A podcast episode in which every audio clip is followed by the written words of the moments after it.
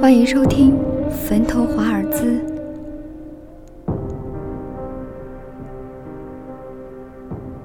恐怖画师一。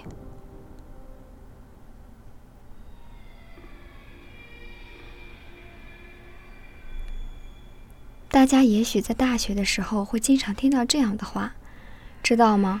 我们宿舍以前是万人坑，我们食堂以前也是万人坑。其实哪里有这么多万人坑？万人坑是有，不过本来就不多。其中大多数不是被建成博物馆，就是被建成了纪念馆。南京大屠杀纪念馆以前就是。再说了，就算是有，后来被遗忘，也在上面建成了其他的房子，又怎么会都出现在学校里呢？虽然万人坑不多，不过乱坟岗却的确不少，几乎每个城市里都会有，而且不止一个。而不巧的是。一所知名大学就建在了一座乱坟岗上面。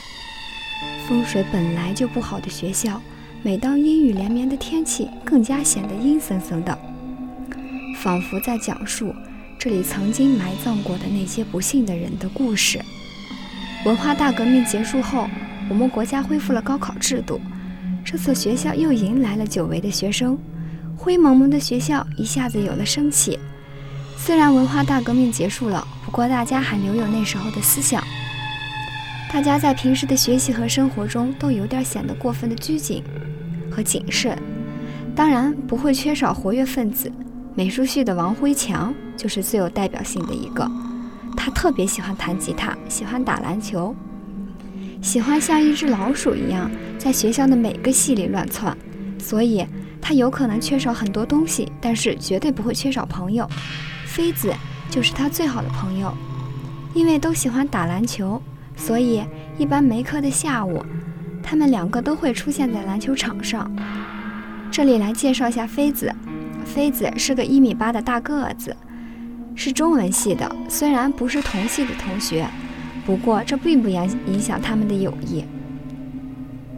那是在他们大一学习快结束的阶段，江南开始进入阴雨连绵的梅雨季节。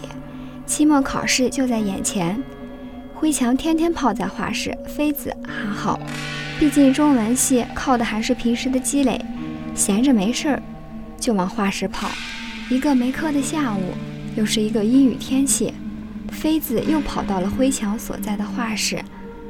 快接近晚饭时间了，其他人都一个个离开了，画室只剩下他们俩，两个人一个画，一个在旁边对着对方。的画没头没脑的品头论足，两个人正聊得开心的时候，画室墙角的广播突然出现，吱吱的噪声。两个人正纳闷呢，怎么这时广播会有声音啊？没到广播时间啊！还没等到两人回过神来，广播里传出一些怪声音。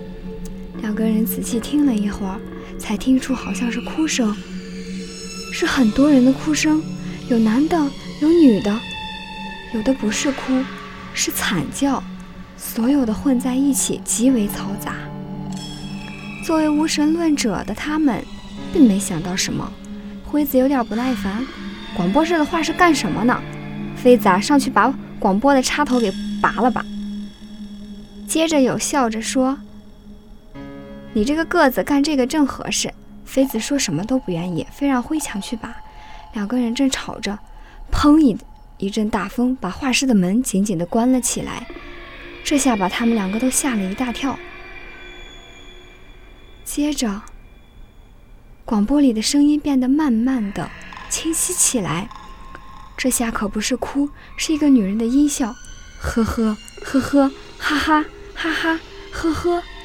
又不像是一个，像是好几个女人的声音，声音是那么虚无缥缈，虽然是那么清晰，但又软弱无力。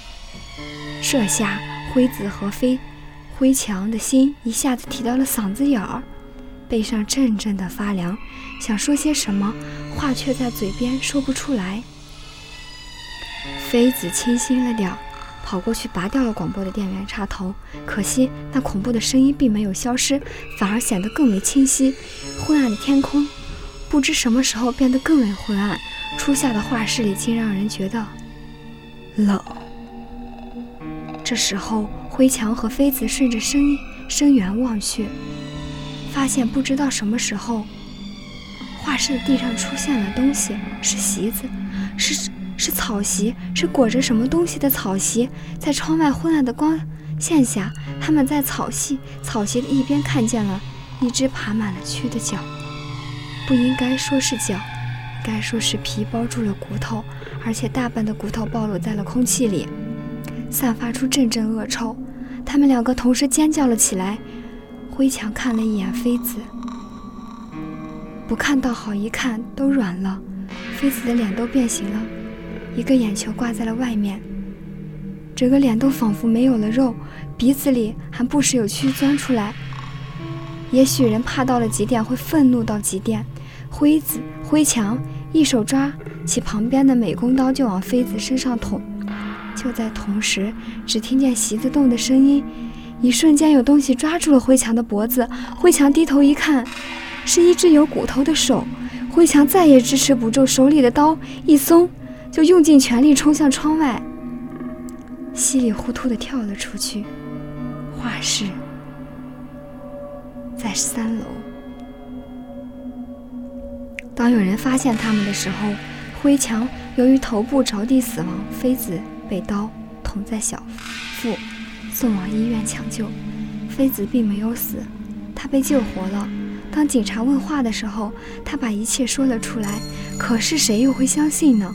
最后，校方和警方达成一致，王辉强因为精神分裂导致行凶杀人未遂，然后跳楼自杀。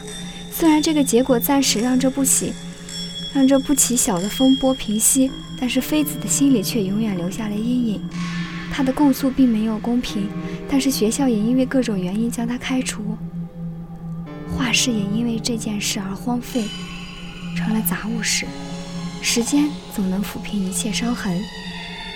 转眼二十多年过去了，大学扩招的浪潮打遍了全国的每个角落，这所学校更是如此。新盖的楼已经全部用完，不知什么是原因，一幢老楼并没有拆，也许是因为学校想让后人见证学校的历史吧。当然不会包括那阴森恐怖的历史。那恐怖而充满悬念的画室之门再一次被打开。由于画室不够，这里再一次被利用成为画室。学校派人经过简单的装修，就开始让学生来这里画画、上课。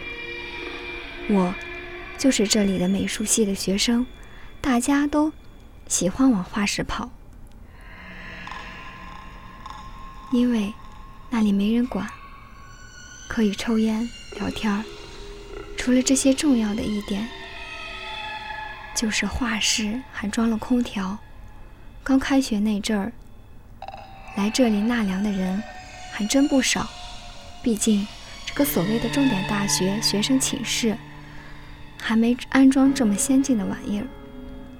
虽然学校在江南，不过外系来的学生却占了绝大多数。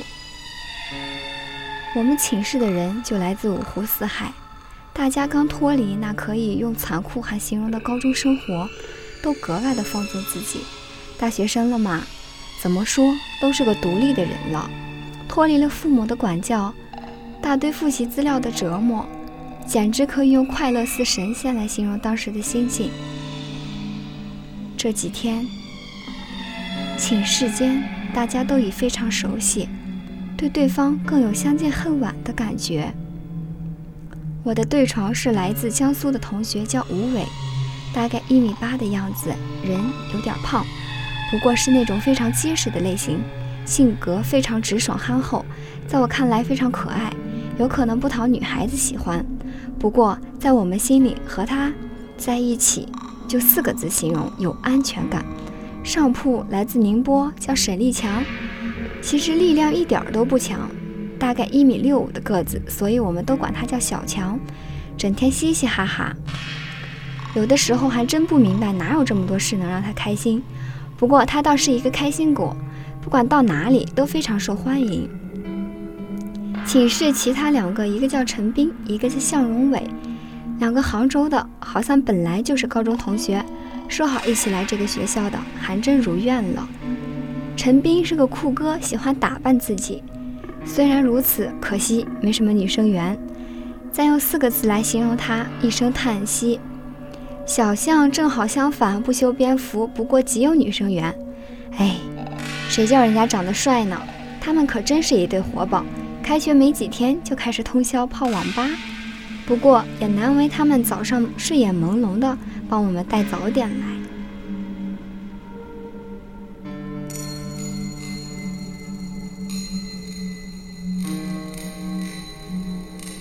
请持续关注《恐怖画室二》。